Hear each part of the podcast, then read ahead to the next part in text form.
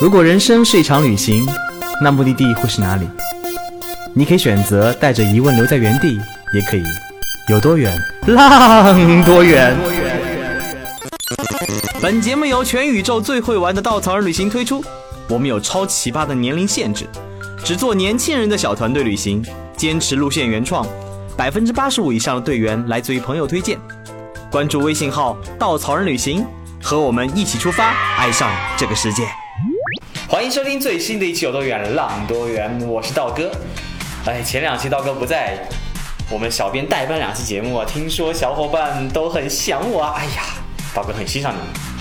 两期皮划艇节目结束以后呢，发现大家对户外的活动特别感兴趣，所以今天我们决定把这个话题继续聊下去。当然，道哥对户外运动是非常非常非常弱爆了，所以今天我们请来了一位非常厉害的户外达人，我们请来我们的木米大大来分享他的一些很精彩的户外故事给大家听一听。所以，自我介绍一下。好，呃，稻草人的小伙伴，大家好，我是木米大大，非常高兴今天能受邀来这里跟大家分享一些我的小故事，还有一些旅行或者我的平时的一些爱好，呃。希望今天能跟大家度过一个很美好的一段时间。嗯所以今天我们聊的户外项目其实很很有意思啊，因为大家如果发现了最近特别流行什么事儿，就是跑步跟户外，对吧？你一问一个人你喜欢干嘛，每个人都说，嗯，我喜欢健康，我喜欢运动，我喜欢跑步，我喜欢户外。你问他，哇，你有什么户外运动？他说我会徒步呀。然后你问他，那还有什么户外运动呢？我会徒步呀。你还有什么户外运动呢？我会徒步呀。好像大家觉得户外我去看看风景，穿了个灯冲锋衣，穿了个灯冲锋裤，穿了登山鞋，那叫户外了。No no no no no，哪是那么简单？所以在真的 outdoor 的概念上面的话，很多很多户外的运动，它涉及很多方面，包括皮划艇啊，包括滑雪、滑板、桨板、徒步登山等等等等。其实它是一个更为宽泛的户外运动。我们今天请来的木米大大呢，就是一位在这些方面都有涉猎，而且非常专业的这么一个人。所以我特别想问问一问，你为什么会尝试那么多项目呢？哦，这个可能跟自己的工作需也有需要，同时个人真的是爱好。因为进入到咱们户外这个行业以后呢，最大的梦想就是可以到处走一走，到处看一看。呃，从我们自己的感觉来说，如果问全球随便找人或者中国，你的有三个最大的梦想是什么？我保证绝对有一个人说是环游世界。当然，我也没有落伍，我也会有这样的一样的一个梦想。所以在这个梦想里面，我就会开始尝试，呃，通过工作的关系，还有个人的爱好，开始有了去登山，有了去徒步，甚至滑板、滑雪、皮划艇。最近呢，又受一些朋友的蛊惑，开始让我尝试了一些攀岩，然后可能马上会去潜水。哇哦！刚刚莫名大家分享说他愿望中三个，一个是环游世界，道哥如果三个就是吃遍世界、世界睡遍世界跟玩遍世界，好像这个愿望有点 low 的嘛，不重要了。你的境界比我高。哎，所以你为什么想到环游世界用这种方式来体验？是不是这种极致的感觉会让你更觉得更爽？呃，一定是这样，因为在人我们尤其是作为一个男人来说，我们的这一生不能碌碌而无为。然后我们要看这个世界，我们才能了解这个世界。作为妹子，她也不想碌碌无为呀。对啊，所有的只要我觉得是一个自然的人都会有这样的想法。然后同时，呃，我不知道，呃，大家那个呃听众们有没有这样感觉？我小时候会有一个感觉，就是我没有见过的，会觉得不真实。我小时候会觉得，真的有纽约吗？真的有企鹅吗？所以你觉得都是骗你的，然后阴谋论了。对，慢慢的，当我长大，我就会怀揣着这个好奇心，我开始走走出去，看到了真正的有人，有黑人，然后有白人，然后真的有日本，真的有企鹅，我会觉得这个世界开始变得很 real，开开始变得真实。你想，在迪士尼里面。连那工作人员都不允许把头套摘下来，因为要创造一个梦幻世界。像你这种小朋友，估计到了迪士尼，指责他们都是假的。你想这些妈妈们多心塞，多心塞呀！而且圣诞老人在你这应该不存在吧？从小对，这我觉得这也是我们中国孩子们的一些缺失的地方。呃，我们看着外国的孩子们在圣诞夜第二天起来，赶紧去扒开圣诞树下面的那个袜子，袜子要找自己的礼物。然后我们从小就感觉哇，好假。但是在他们的骗子，对，在他们的心目中，这些是他们从小的美好的回忆。嗯，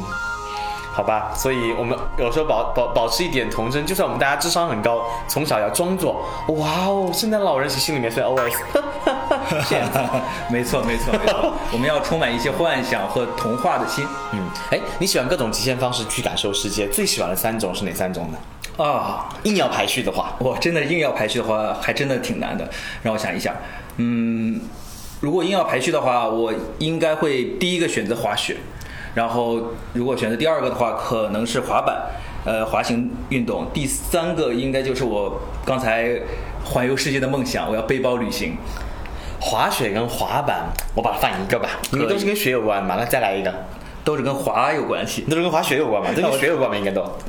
滑板不需要雪，哦，你说的不是哦，那个滑板，不好意思啊，我又理解错，我以为是雪上滑板呢。呃，雪上滑板，雪上滑板就是滑雪，滑雪也分两种，一种是单板滑雪，啊单板跟双板双板滑雪。单板滑雪是极限运动，嗯双板滑雪是就是那个 sports，是正常的一个有国际比赛这样的一个一个运动。嗯所以对我来说，呃，单板滑雪是我最初开始尝试的，在大概在十年前就开始第一次尝试。嗯，嗯，说起滑雪啊，嗯，刀哥作为一个四肢特别不发达的人，每次滑雪都要摔个狗吃屎。我记得第一次去滑雪的时候，尤其是那个无知者无畏嘛，我上了一个，嗯，怎么说？非新人道，哇！我还特别开心，坐了一个那个小缆车，屁颠屁颠上去，看着那个坡，我整个都吓吓尿了。在哪里？嗯，长白山，所以印象应该很深。特别深，然后摔的整个人都找不着方向了。嗯，第一次体验特别的不好，所以你第一次是如何克服这个恐惧？哇，你这个跟我很像，也我相信也跟大多数滑雪爱好者或者是正准备去滑雪的人，呃，朋友们应该是一样的。我第一次跟你几乎是一样的。我的第一次滑雪是二零零七年，当时是在上海的银七星滑雪场，现在已经没有了，但据说可能明年会重新建好。呃，当时在室内滑雪，然后当时真的跟你一样无知者无畏。其实现在回忆一下，那个不叫滑雪，我那个只叫从上面冲了下来，然后利用我的屁股，然后倒在地上，把自己刹车停下来。对啊，我现在别人问我怎么刹车，坐下来呀。对，像你 像屁股像像道哥这样，呃，是大部分大部分入门和初学者都会遇到的一些问题。像我也是因为吃了十年的亏，然后自我自我研研究，还有幸亏圈子里有很多朋友慢慢教教我，开始慢慢走上这条路。所以第一次的滑雪，我不把它当成一个滑雪，我就把它当成一个兴趣和入门。然后当我真正的接触滑雪的时候，是在第一次在上海银七星以后的两个半月以后，我去了北京的南山滑雪场。嗯，那是在二零零八年的年初，呃，当时特别棒，是有几个外国教练，其实带我们几个人，他会教我们。但是像我这种无知者无畏、初生牛犊不怕虎，和道哥一样的人，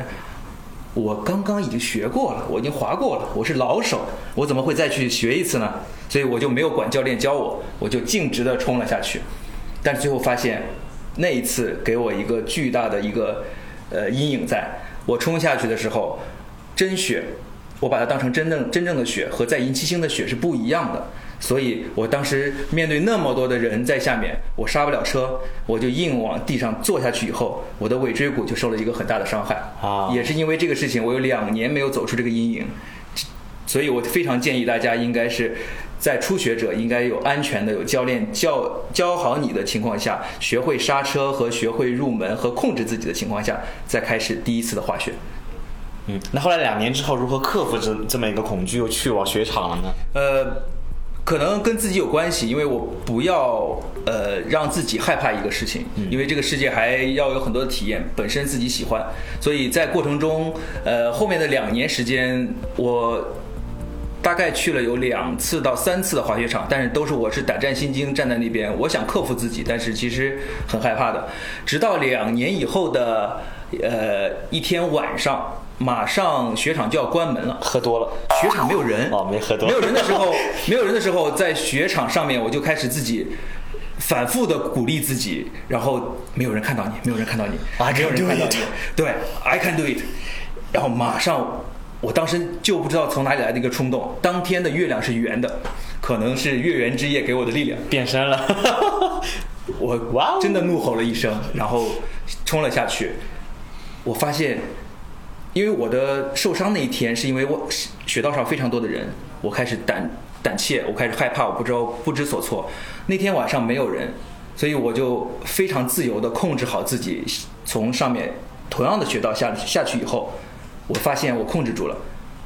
所以从那天开始，我又重新找回了这个自信。呃，现在十十年过去了，我现在已经认认定到一点是，我也告诉了很多我的朋友，因为滑雪经常会，呃，我见到很多朋友会受伤，受伤以后他们都会有这种恐惧。我的方法是让他们在最短的时间把恐惧消除，甚至如果第一天去雪道上受伤了以后，我希望他们休息一天以后，我会鼓励大家，然后希望在第二天或者第三天找一个时间重新站上雪道。当第一次发生的问题要第一次解决它，这样的话就不会给你拖像我一样拖了两年。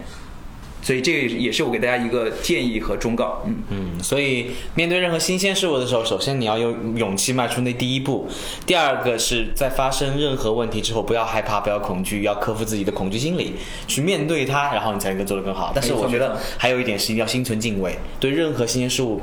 嗯，都要有一颗敬畏的心，你才能做得更好。道哥说这个是特别对，真的鸡汤播的真好啊！呃，我们要真的是要敬敬畏所有的运动，敬畏自然，因为我们和自然比，真的我们是好渺小。但是自然给我们带来的无限的美丽，是让我们打开了眼界。嗯，所以喜欢滑雪以后，既然你放到第一位，对吧？应该是很多时间会花在全球各地滑雪，对吧？呃，是的，是的，是的。所以十年里面，每一年我保证至少要有两次是要去滑雪。嗯，哎，所以印象最深刻的雪场在哪儿？哇，呃。我的第一个真真雪的雪场应该是在北京的南山，那是二零零八年年初，第一次总最好的。对，那回 我印象非常深刻。然后后面有呃，包括哦，我这样想想的话。后面有崇礼的雪场，现在崇礼马上就是奥运会的比赛场地了。然后当时还是个小村庄，现在再去，它已经变成了一个很漂亮的一个小城市。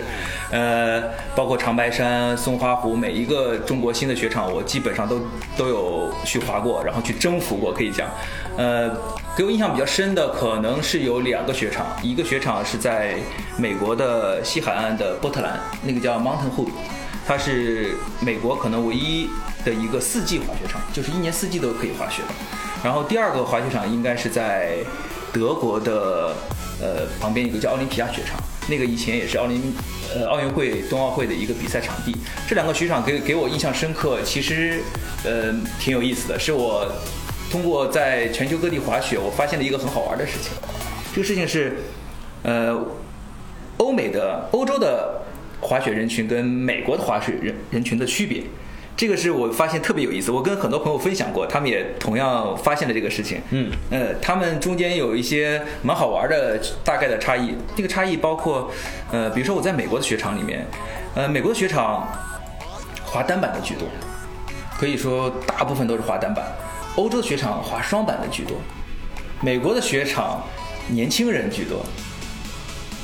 欧洲的雪场中年人甚至更大的年纪的人很多。美国的雪场是群居性的，大家是一起玩，满山都是欢声笑语，满山都是开心和快乐，呼喊声，然后招呼声。但在欧洲，一个那么大的雪场，跨了三个国家，甚至，然后整个整个山是安静的，只能听到，而且他们都是一个人刷刷刷刷这样走。在美国是不存在这个事情，在他们。欧洲的雪场里面，大家滑完以后排队要上缆车的时候是没有交流的，大家是零交流。你跟，你跟他们打招呼，他们看你一眼，然后突然你会自己很尴尬，一只乌鸦哇哇哇飘过的感觉。但美国是大家在等雪等那个缆车的时候，互相击掌、打招呼、开玩笑，然后互相的调侃，甚至抓一把雪砸在你的身上，这特别的特别有趣的一些差异。还有更好玩的，美国的雪场是五彩斑斓的。这五彩斑斓是什么意思呢？他们的雪板、头盔，所有能贴上贴纸的地方，全部都有各种各样的贴纸。在欧洲，不是这样的。欧洲人的雪具服装黑色、白色，没有任何贴纸。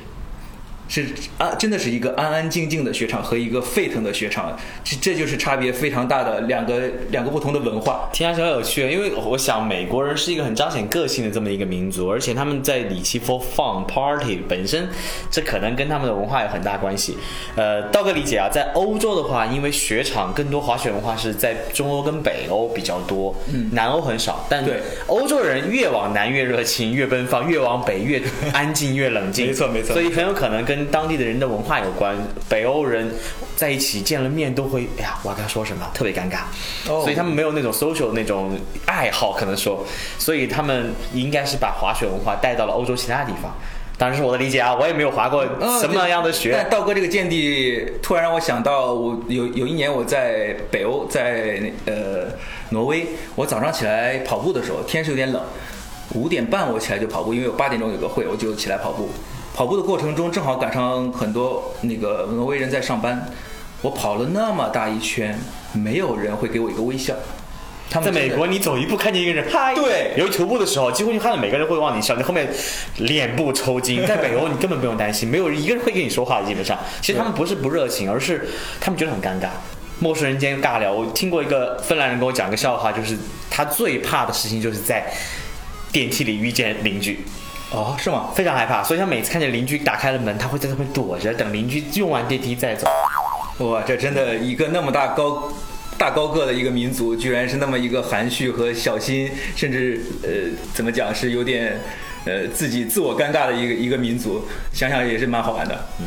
其实走万里路嘛，你总归是能看到更多东西的。对对对对对如果你什么都不看，只关注自己内心，那你就是个邮递员了。对，所以所以在呃，我还是要感谢。这个世界，还感谢自己的工作和感谢一起能旅行的一些伙伴，这样的话能让我们去感触不同的文化给我们带来的一些好玩的事情，甚至能让我们感觉到在中国和国呃国外的一些文化的差异和他们对家庭、对孩子、对对所有的生命和自然的爱好。呃，说到这一点，我突然又想到一个是，我觉得，嗯，在欧洲，在在美国，他们因为他们可能假期长，所以他们会经常会选用的度假方式，其实就是全家去滑雪。嗯，我因为可能我滑雪的时间比较早，所以呃有幸我也从一开始就有一个这样的梦想，我就希望我的家庭在我以后慢慢的生活过程中，也能全家一起去享受这个滑雪。滑雪是白色鸦片嘛，呃，所以我就有点小私心，我就很早的时候我就开始让我的呃孩子就开始去滑雪，嗯，到现在哇你有孩子了，啊，他是那么年轻，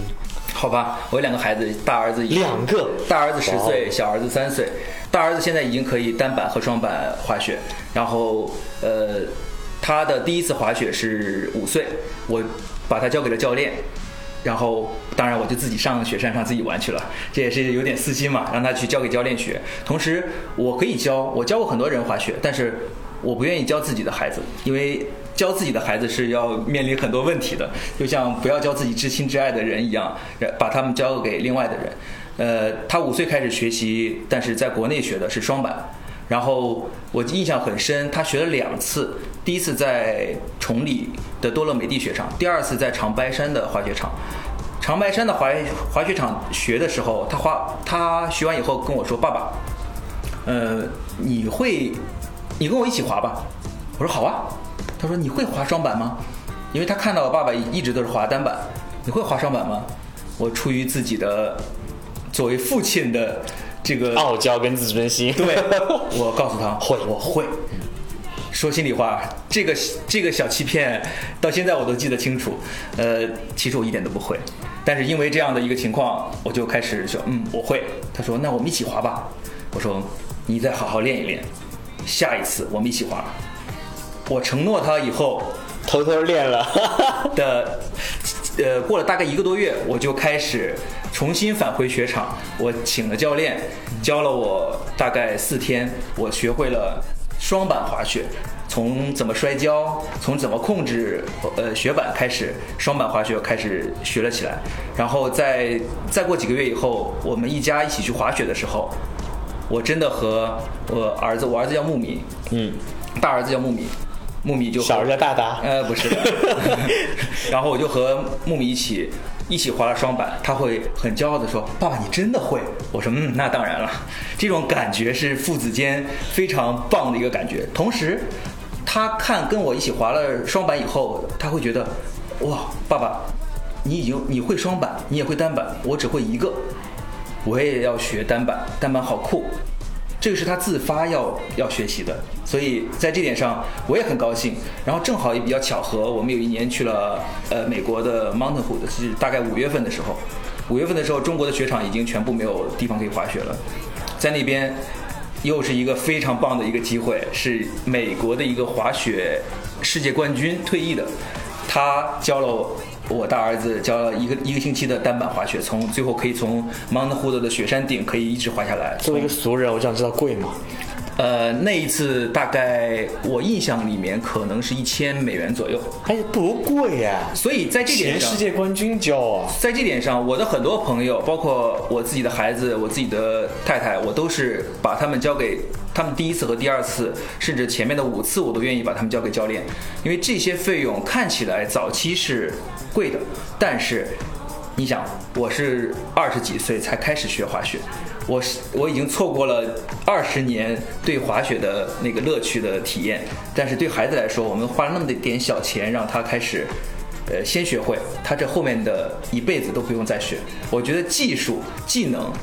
是可以跟你一辈子的。就像你骑骑自行车学会以后，你以后就不用再学了。其实这费用真的不贵的，因为稻草人有好几条路线是有滑雪的，包括内蒙冬天啊，包括我们的闯关东路线，包括我们在做的一些新的路线啊，很多滑雪一次一个下午，可能一个体验课都要好几千块钱了。哦，是吗？对啊，其实，在很多欧美国家，运动很多运动本身其实非常平价的，包括高尔夫啊，包括滑雪啊，到中国就变成了奢华运动。网球也是这样子的。哦，这个我觉得是因为是历史发展的一个阶段吧，这个呃也蛮正常的。所以现在在中国，其实滑一次雪对于南方，我们我们算南方，在上海，然后甚至从我了解的数据来看，中国的东北长白山或者是松花湖雪场，其实可能有将近小一半的人群是来自深圳和上海。嗯这两个地方对雪的渴望是非常大的，很多孩子没有见过雪。嗯，因为像上海这种天气，哎，到冬天。冷的跟什么一样，然后又不下场雪，真让人特别的揪心。对对对对对，非常棒。所以滑雪其实很多时候，我能理解为是像欧美人是一种家庭运动，它很多时候你能感受自然，你能跟自然融为一体，你能感受那种雪的魔力。无论单板、双板，你能从雪上往下冲那一瞬间，你有很强对自然的征服感，是能带来非常大乐趣的。但你刚刚说了，你很喜欢滑板，滑板其实一个非常，在我看来是一个很个人的运动，嗯嗯嗯对吧？对你无法跟家人一起去滑板，所以你为什么又很喜欢滑板呢？呃，滑板听起来是一个个人的运动，嗯其实滑板分也也有分类的。哦滑板，呃，我可以稍微介绍一下滑板的来源。滑板最早是从加州过来的，美国的加州，美国正好是西海岸，西海岸是全球最棒的冲浪圣地。所以，大部分的冲浪运动员、冲浪的比赛都是从美国的西海岸、加州整个开始的，从呃下面的呃叫圣圣迭戈，一直到上面的圣巴巴拉中间这一长条的地方聚聚集了可能全球最棒的呃冲浪公司、呃滑板公司，甚至运动鞋公司。你看 Vans 现在中国做得那么好，他们就在就他们的总部就在那个叫 Costa Mesa 那边，非常棒的一个一个位置。然后他们的工作，我去加州很多次，他们的一些办公室拜访。他们的工作是早上先去冲浪，冲完浪以后呢，回到办公室，把自己洗干净以后，开始坐下来工作。但是呢，他们也有季节是没法冲浪的，所以他们就发明了把冲浪板做小，然后装几个轮子，然后就在陆陆地上开始冲浪。慢慢滑板运动就从这里开始，而且在加州很多家庭家里都有游泳池。所以你坐飞机每次落加州的时候，会发现往下看都有一个蓝色、一个蓝色、一个蓝色小池子，那个是他们的游泳池。我第一次去，哇，好大的那个龙龙棚呢！开玩笑，开玩笑的。全全部都是这样。所以，呃，在这上面刚才讲的就是会有，呃，他们会有一个叫 longboard，就是公路板，公路版就是大的轮子，有点 SUV 的感觉。还有一种竞技滑板，就小的两头翘的，大家经常看到在街边有一些呃滑板爱好者在那边跳来跳去，然后会呃看到个台阶，然后这样的玩玩的那个是一个街式滑板。所以，呃，像公路版，它最快的速度能达到一百三十八公里每小时。那么快你可以想象一下这个速度有多快，在全球有很多这样的比赛在玩，他们是控制自己在陆地上滑行，中间有一个比较职业的叫做 downhill，就是冲山，从山的山上面开始一直冲下去，盘山就下去。我看过一些那个纪录片，好像冲山手上是要放对对东西对去帮助你转转向的。呃，一个是转向，一个是刹车，它那个是控制自己，你要因为速度太快，你需要用它来刹车。这样说起来比较好玩儿，刹车基本分几种，一种叫脚刹，就拿你的鞋来刹。这回不用没有屁股刹了吧？呃，第二个就叫臀刹，啊真的臀刹，臀刹就你摔跤了嘛。还有一个叫手刹，就是你手上戴那个环。啊来，就是速度太快了。街式滑板不需要这个手这些刹车，只要脚就可以了。嗯，最后还有一种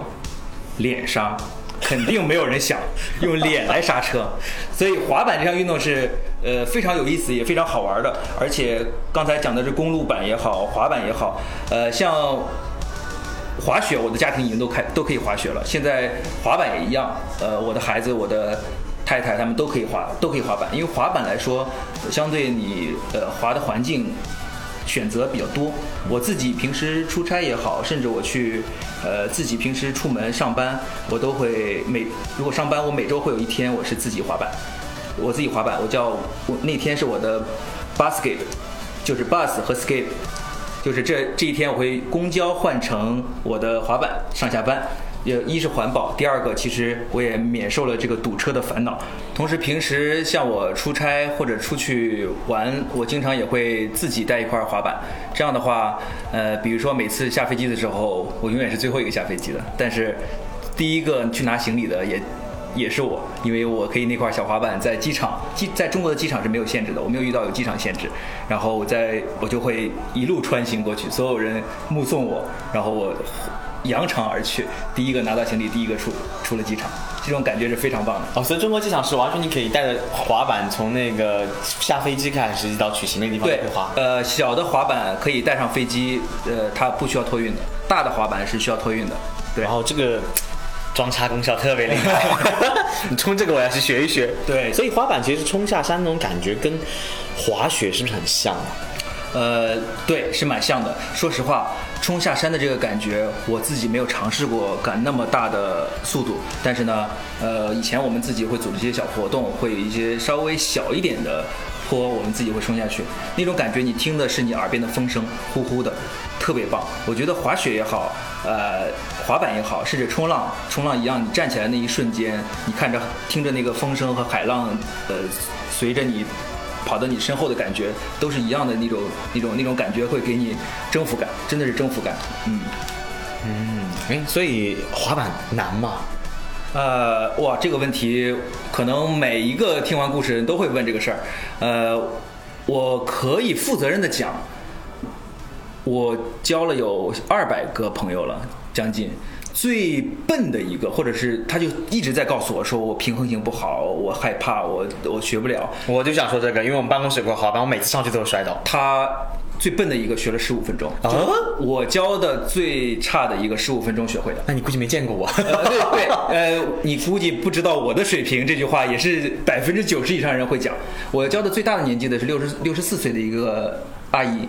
她也是这样，呃，讲，但是他学会了。最小像我这种十八岁的青春可怜的人，是不是哇那五分钟就能学会了？没有任何哎呀问，题那时候没有遇到良师，看来以没有任何问题。所以我我认为它跟滑雪一样，或者所有的运动一样，你需要有一个合适的人教你最一开始的方法。这个方法学会以后，后面是会帮助你一辈子不走弯路的。比如说，我就会教大家最一开始的怎么上板、下板。因为这是最基础的，然后呢，怎么一开始的滑行，剩下的时间是你需要可能，呃，将近一周的自己在家里小区或者哪里穿戴好护具，然后去训练。因为我们现在都是上班的人嘛，你也不要是自己受伤以后可能会让自己耽误了工作或者耽误了家庭的一些一些事事务，所以安全的去学习和找对入门的老师或者是教练或者是好的机构，这是非常重要的。嗯其实很多户外运动跟极限运动讲求的是，呃，人对自我的挑战，嗯。对自然的融入，在那种自然环境里面挑战自我，去融入那种，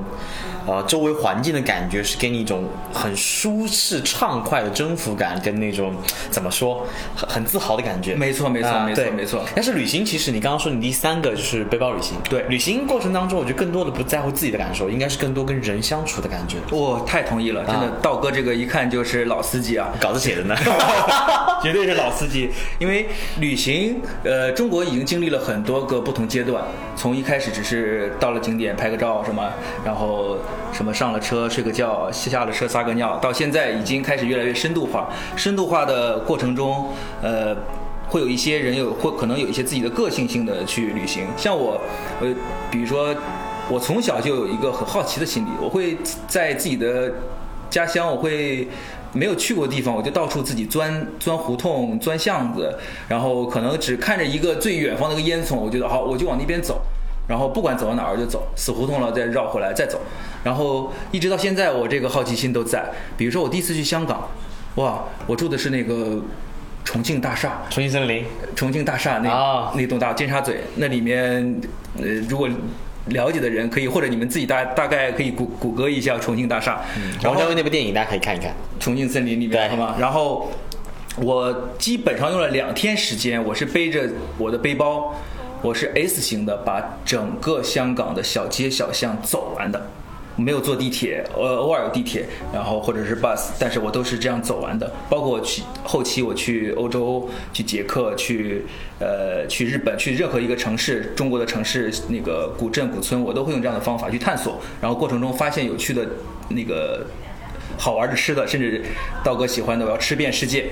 我发现吃的，我就会看哦，这个馆子里面那么多老人在里面坐着吃饭，好，我就会进去跟他们一起坐在那边吃，然后会跟他们一起交流，会聊天，这样的话会最有趣。然后平时自己也会有一些蛮好玩的一些线路设置，呃，我相信应该很多的朋友出门旅行都喜欢做攻略。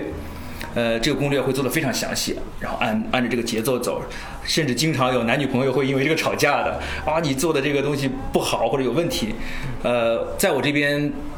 我很少做攻略，然后早期我太太也不高兴，但是后期她会觉得很有意思，因为你永远充永远充满了这种未知感。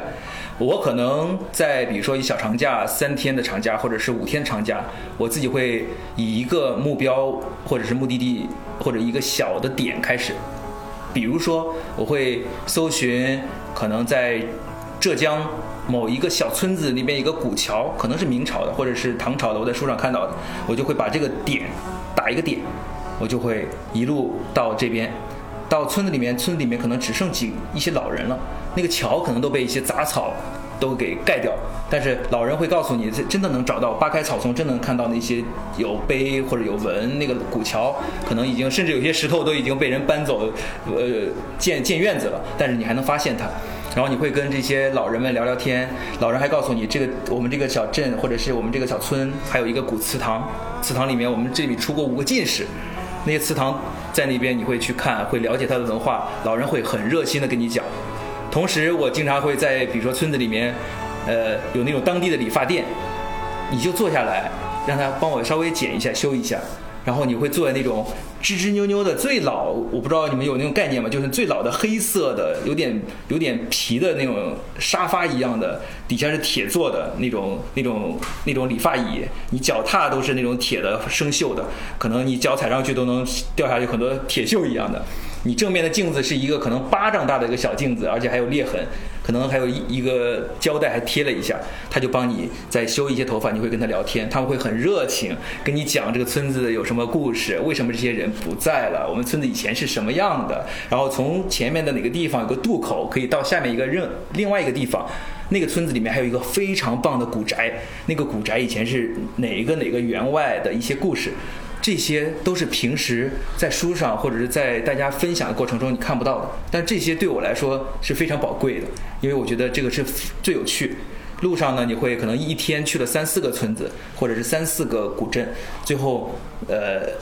晚上留宿的时候，你可能跟老人问一下这附近有没有可以住的地方。大部分的村子都有地方可以住，但是有些地方没有的时候，村民会很热情的，然后来我家吧，来来我家里吧，如果你不嫌弃的话。其实，在这点上，我觉得这就是一个旅行者、一个背包客最喜欢的一个感觉，因为你可以深入进去。呃，大部分我会给人留有钱，呃，但是很多是他们不收你钱的，五十、一百都有，甚至二十、十块、五块，他们会从自己别家的院子摘下来最新鲜的枣子给你端过来让你吃，然后会告诉你谁谁谁家那个鸡下了一个双黄的蛋。哇，非常棒的感觉，非常棒的感觉。我特别喜欢这样的一个呃自由自在的旅行，没有目的地，只有一个时间，我知道好在哪一天我要回到上海。可能对于呃很多年假只有三四天、五天的小伙伴们来说，呃，可能前期对于行程的掌控还是一个比较重要的事儿。但是呢，有可能你可以留出一两天时间，不要塞那么多行程。你可能给自己定一个方向，定一个目标，比如说我坐上一辆公交车，我坐十站，我停下来再换一辆公交车，再坐十站。每一个你下来的地方，每一条小街，每一个转角，你可能都能发现一个你从来没有见过的风景，遇见一个你从来没有想见到的人。但你可以获得一段你从来没有预期过的温暖和一段从来没有开启过的谈话。这种发现未知的精神，我想就是旅行中最大乐趣之一。嗯，道道说的，刚才讲的那一小段，简直我满满的回忆都在里面，我好像都在做了同样的事情，很有趣，很有趣。对，所以，呃，木米大大作为户外运动领域的老司机，有什么经验可以跟小伙伴分享一下？比如说关于装备啊，或者一些其他的我们必须注意的事项。因为很多人他可能迈出第一步比较的慌张、恐慌、焦虑。是的，是的，我有很多朋友的的确确，我发现旅行在中国还是一个巨大的一个机会和市场，因为呃，我我经常会跑出去，同时我会有很多的内地的朋友或者是身边的一些朋友会总是问我说啊，甚至会问到比较初级的问题啊，去杭州应该怎么去啊？然后对我来说，我觉得这已经不是个问题了，但对他们来说，走过去。然后杭州有什呃有什么好玩的？嗯，呃，西湖收门票吗？甚至他们说杭州白娘子，对，甚至说去日本，鬼子还在吗？都会有这样的很好逗你的吧？呃 呃，这个是比较好玩。就像像我大儿子就会问过我这个问题，第一次去日本之前会问我说：“爸爸，我们不要去，那边有日本鬼子。”这个也让我想到是很很夸张的，在中国教育这我们就不谈了。我跟大家的一个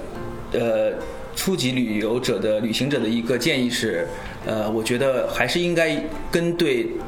正规的、合适的呃旅行团或者旅行社和真正呃有一些新的发现的队伍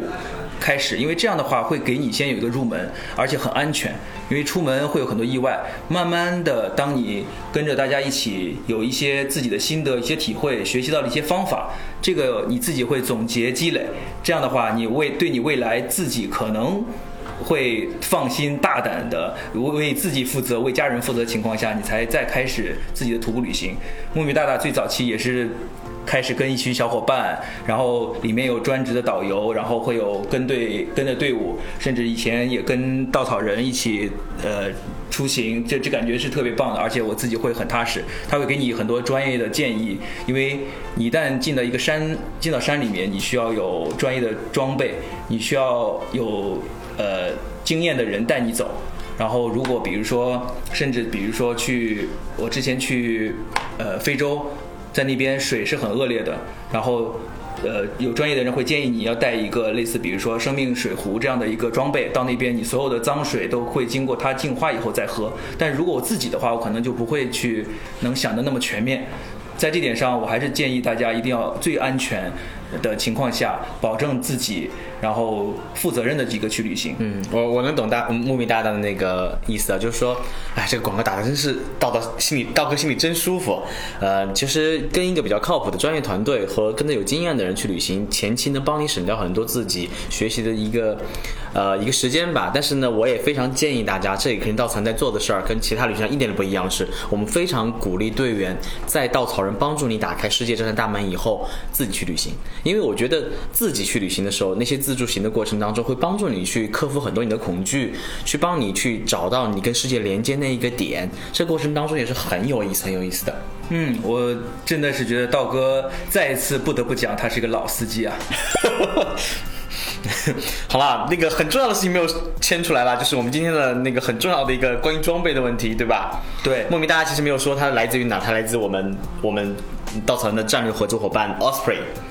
对，呃，我跟大家稍微介绍一下 Osprey，同时我真的很建议大家使用一个靠谱的装备出门。呃，刚一开始我们就讲了。呃，每个人都有一个梦想是环游世界，但是你环游世界都需要一个承载的呃东西，这个东西我建议就是你的背包。你的背包是承载你所有的梦想，是承载你所有的装备装在里面，你可以走世界。它一个很靠谱的一个背包，一个舒适的背包，可以让你在你的行驶的路上，可以走遍世界的时候，你会觉得它不仅仅是一个背包，它同时可能还是一个名片，它同时还能让你是一个交友的一个呃相互的一个连接。然后在这过程中，你不会觉得在这个过程中你会觉得没有信任感，因为我真的见到很多朋友在路上可能。背包就断掉了，或者坏掉了，甚至拉杆箱就出问题了。呃，还有一点，我也很建议大家，可能呃，现在在大部分的。朋友们出门的时候，他们会使用呃那种四向四个轮子的那种万向轮的拉杆箱出门。其实呃，我可以在这边建议大家，未来可以了解一下像 Osprey 这样的有高速公路底盘的那种大的 SUV 的那种轮子的拉杆箱，因为尤其是去欧洲或者是去欧洲的那个路路面都是那种小石碎路碎的那种路路那种路面，不是你在机场那个平滑路面，所以如果你不是点对点的。情况下，你还要拉一段距离的话，一个好的拉杆箱是非常重要的。有机会的话，大家可以去搜索一下 Osprey 拉杆箱，你会发现里面，呃，和其他的拉杆箱的一个不一样，是真的是我。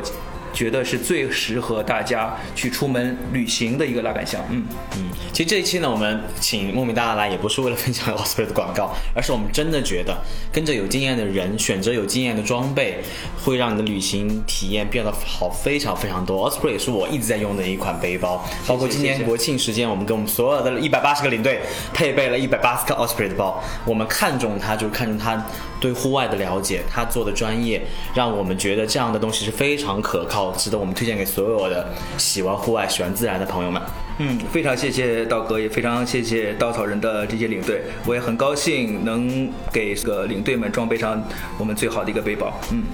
好，听了木米大家说了那么多，其实大家发现户外运动的体验、户外活动体验，其实跟冒险是很大差距的。呃，我觉得户外的精神一定是在于。你对自己了解充分了解，你对自然充分了解，你想用你自己能力范围之内去征服自然这种精神，挑战是要有的，但是呢，一定要在可靠的安全的范围之内做这件事情，这可能是户外真正的精神，不盲目的冒险，但是抱着一颗敬畏的心，充满勇气的去征服它。哇，这个说的太棒了，我自己也给大家一个很直接的一个建议，就是呃。为自己负责，为家人负责，同时敬畏自然，然后这样子我们才能体会这个世界，才能从世界获取我们体会不到的一些能量和呃力量。谢谢大家。好，最后还是再次感谢莫米大大来做客。然后大家如果对世界充满了好奇，希望随时准备走出家门去拥抱户外。我们这期节目到这儿，我们下一期再见，再见。